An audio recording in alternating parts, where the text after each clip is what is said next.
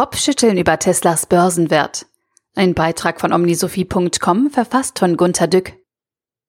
Sie mögen sich noch erinnern, dass Sie über den Hype um Amazon, Apple, Google, Zalando etc. den Kopf geschüttelt haben.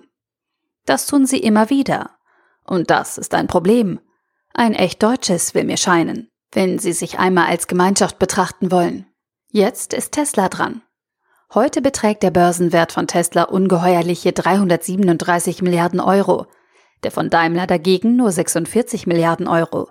Wenn ich mir die Zahlen so anschaue, dann gibt mir eine frühere kecke Aussage bei einer Keynote recht. Daimler besitzt noch 10% von Tesla. Mir scheint das der wertvollste Teil von Daimler zu sein. Das haben die Manager von Daimler anders gesehen und damals verkauft. Bleiben wir bei Daimler. Für VW oder BMW gilt das Gleiche. Wenn Daimler etliche Milliarden in E-Autos pumpen will und dafür Kredite braucht, früher wäre es locker einfach so anstatt der Dividende gegangen, dann will die Finanzwelt nicht so richtig mitziehen. Sie ja auch nicht. Daimler könnte neue Aktien ausgeben. Das ist aber derzeit an der Börse nicht prickelnd. Die Autobauer haben ihren Belegschaften Beschäftigungsgarantien für viele Jahre gegeben und sind nicht recht beweglich. Informatiker würden lieber bei Tesla oder Google arbeiten die Autobauer werden nicht genug einstellen können und sie bekommen nicht die besten. Das kennen Sie vielleicht. Schlimm genug.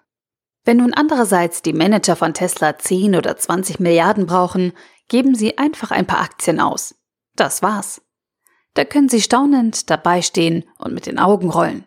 Fest steht, dass eine irre Börsenbewertung die Möglichkeit gibt, sagenhaft viel Kapital zu mobilisieren. Das können die Autobauer hier nicht. Das liegt, pardon, auch an Ihnen. Sie wollen sich nicht für das Neue so sehr begeistern, dass Sie in Elektro- und Wasserstoffautos per Aktienkauf investieren. Sie sagen, dass der Staat all das fördern muss. Sie wissen gleichzeitig, dass Ihre direkte Förderung durch Aktienkauf Deutschland nach vorne brächte, dass aber der Staat Ihr Steuergeld nutzlos verplempert. Hören Sie? Es heißt heute weinerlich, Deutschland war, solange der Staat ihr sauer erarbeitetes Steuergeld reinpumpte, in Solartech führend. Jetzt pumpen wir wieder neue Forschungsmittel rein. Wieder verplempert. Ich will sagen, Sie als Deutsche machen da kollektiv etwas falsch. Sie lassen ihr Geld verplempern, anstatt es zu investieren. Vor einigen Wochen erklärte der Audi-Chef Markus Düßmann in der SZ etwas, was sie hellhörig machen sollte. Mit meinen Worten hier, ich will nur sagen, dass es Herr Düßmann weiß und verstanden hat. Die Autos enthalten immer mehr Schaltungen, Elektronik, kleine Computer, Embedded Devices und Sensoren. Mit jedem neuen Modell kommen etliche mehr dazu. Diese werden von Zulieferern gefertigt. Sie kennen die großen hier. Bosch, Continental, Magna, ZF. Denso aus Japan ist noch vorn. Es wird nun immer schwieriger, diese vielen Teile perfekt zusammenspielen zu lassen. Die Autos werden langsam immer schwerer beherrschbar, weil es kein einheitliches Betriebssystem für alle diese Teile gibt. Sie merken das an den häufigen Rückrufen. Das ist bei Tesla anders. Dort hat man erst das Betriebssystem gebaut und bestellt nun die Teile so, dass sie ins System passen. Das ist der Unterschied.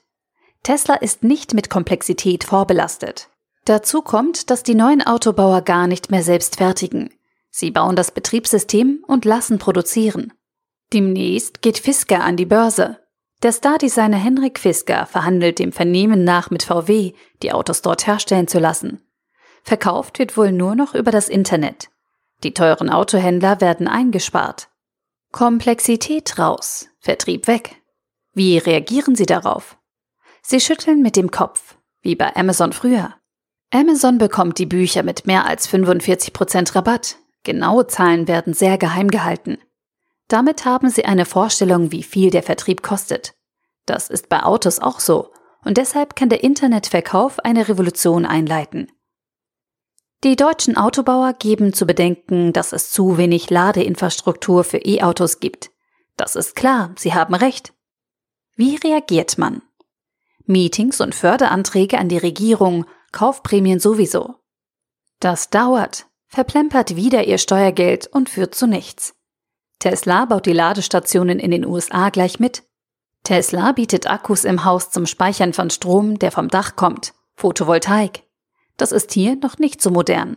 Aber schauen wir nach Kalifornien. Dort fällt der Strom sehr oft aus, weil die Infrastruktur irre schlecht ist und die Waldbrände ein Übriges tun. Daher nehmen dort viele Kalifornier das ganze Paket. Strom vom Dach plus Akku für 14 Tage Überbrückung in der Garage. Ein Tesla-Auto steht daneben und wird aufgeladen.